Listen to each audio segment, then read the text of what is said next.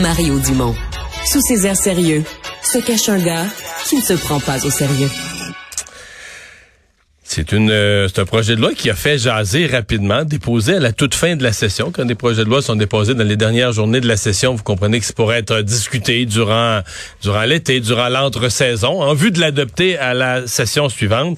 Projet de loi donc en matière d'habitation. Ça a même lancé un, un, débat dans la société, à savoir est-ce qu'une personne qui autrefois était courtière en immobilier peut être euh, ministre de l'habitation? Euh, France-Hélène Duranceau, ministre de l'habitation, députée de Bertrand, était avec nous. Bonjour. Bonjour, M. Dumont. Commençons par cette question-là. Est-ce que le fait de connaître le courtage immobilier, est-ce que c'est un avantage pour vous ou est-ce que ça vous discrédite pour parler des, des, droits des locataires?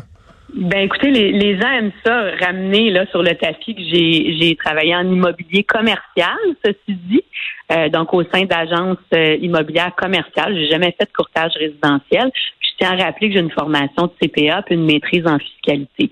Alors, je pense que la combinaison de, de, ces atouts-là ou de ces connaissances-là, je pense que ça fait de moi quelqu'un mmh. qui est en mesure de, de bien évaluer ce qui passe en ce moment, puis de, trouver des solutions. Ce qui accroche dans votre projet de loi, c'est cette euh, cette clause que vous voulez mettre pour empêcher la cession d'un bail. Donc, un locataire puisse céder son bail à, un sous-locataire, s'il veut quitter en cours d'année, euh, qui puisse le faire sans la permission du, du propriétaire. Expliquez-nous votre position.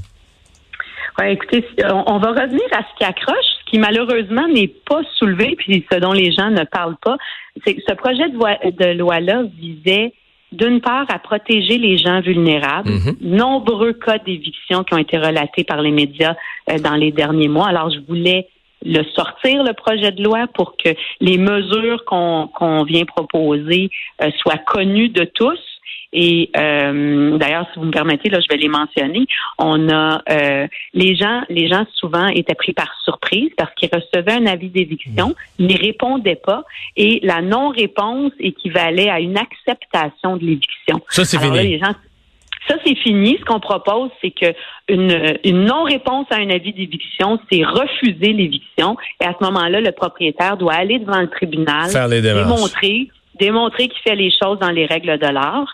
Et par ailleurs, on vient ajouter une compensation obligatoire. Avant, c'était seulement trois mois de loyer avec les frais de déménagement.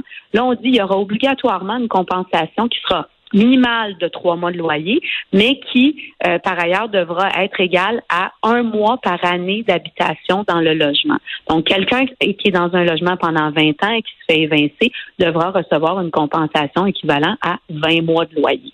Donc, les gens seront traités de manière plus respectueuse, plus équitable, ne se retrouveront pas à la rue par surprise et bon, devront peut-être changer de, de, de, logement, mais au moins auront une compensation financière là, qui, euh, qui est plus acceptable. Alors, je pense que malheureusement, ça, ça fait bien l'affaire de bien du monde de ne pas en parler. Euh, puis là, on met beaucoup d'attention sur euh, la session de bail, qui est un irritant, qui était un irritant du côté propriétaire cette fois-là. Et on est dans un contexte euh, économique, un contexte, comme vous le savez, de crise du logement. Ce qu'on veut, c'est que les propriétaires ou les développeurs construisent, investissent euh, dans le logement locatif. Et ben, cet irritant-là, on, souhaite l'enlever pour euh, justement, c'est un incitatif pour que les gens qui étaient dérangés par ça n'aient plus euh, plus à, en tenir compte. Et d'autre part, c'est une mesure, c'est une disposition législative qui était utilisée par les locataires pour donner au suivant et, et non, c'est pas ça l'objectif. Ça a été utilisé comme ça avec, avec les années, là, mais ultimement, mmh. cette disposition-là, elle vise à quand un locataire veut quitter et veut céder son bail ou se départir de son obligation, il doit obtenir l'aval du propriétaire. Ben, il peut encore, il va encore l'obtenir, euh, obtenir, ça sera pas une section de bail, mais le propriétaire pourra résilier le bail. Donc, le locataire se retrouve, le locataire se retrouve, euh, obtient ce qu'il veut, c'est-à-dire de pouvoir quitter sans avoir d'obligation. Mais il perd un droit, là. ça complique la vie ou ça donne au propriétaire un pouvoir supplémentaire? Je, comprends ce que vous dites. C'est un droit que les locataires se sont donnés, mais qui qui est pas un droit lié à, leur propriété de l'immeuble. C'est un droit qui se sont une habitude qui s'est créée, mais mais malheureusement, c'est n'est pas l'objectif de la mesure euh, législative. Donc, on vient enlever cet irritant-là du côté des, des, propriétaires. Puis je dois, je dois vous dire que c'est un irritant qui, qui prenait qui prenait de, l'ampleur. Là, on parlait, les, les, les, associations de propriétaires nous mentionnent que il y a peut-être 10 des, des, propriétaires qui vivaient ça en 2021. Et puis là, en 2023, on parle plutôt de 35 plus largement, euh, ce qui ce qui débalance certainement le, le, marché, c'est la rareté des logements, la faible construction, on, le voit, l'augmentation autant pour l'accès à la propriété. On a encore eu des études récentes. L'accès à la propriété a jamais été pire, pas juste au Québec, dans l'ensemble du Canada.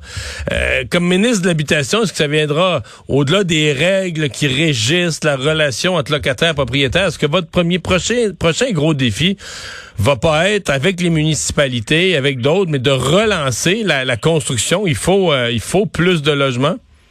Oui, tout à fait. Le, le projet de loi, c'est une des mesures pour euh, pour venir amoindrir la crise du logement. Là, mais effectivement, c'est pas ça qui fait que les logements vont se construire. On crée, on essaie de créer un climat qui est plus favorable. Mais effectivement, là, moi, tout, tout l'été, là, les prochaines semaines et mois, c'est effectivement de d'augmenter l'offre. Donc, de travailler à des nouveaux partenariats financiers, des nouveaux outils financiers pour augmenter l'offre. Et ce qui est déjà dans qui est déjà dans la queue là, pour, euh, pour sortir, ben effectivement, avec les municipalités. Euh, il y a vraiment une belle collaboration. Là. C'est vraiment sur toutes les bouches. Les gens veulent que ça avance. Alors, on, essaie d'enlever le sable dans l'engrenage là où il y a des problématiques, puis de faire débloquer les financements qui étaient euh, qui, qui, qui demeuraient à boucler. Là. Ça avance bien. Je vous dirais que ça avance bien. Je suis positive, moi, sur, sur ce qui s'en vient. Madame la ministre, merci d'avoir été avec nous. Merci, Au revoir. Au revoir.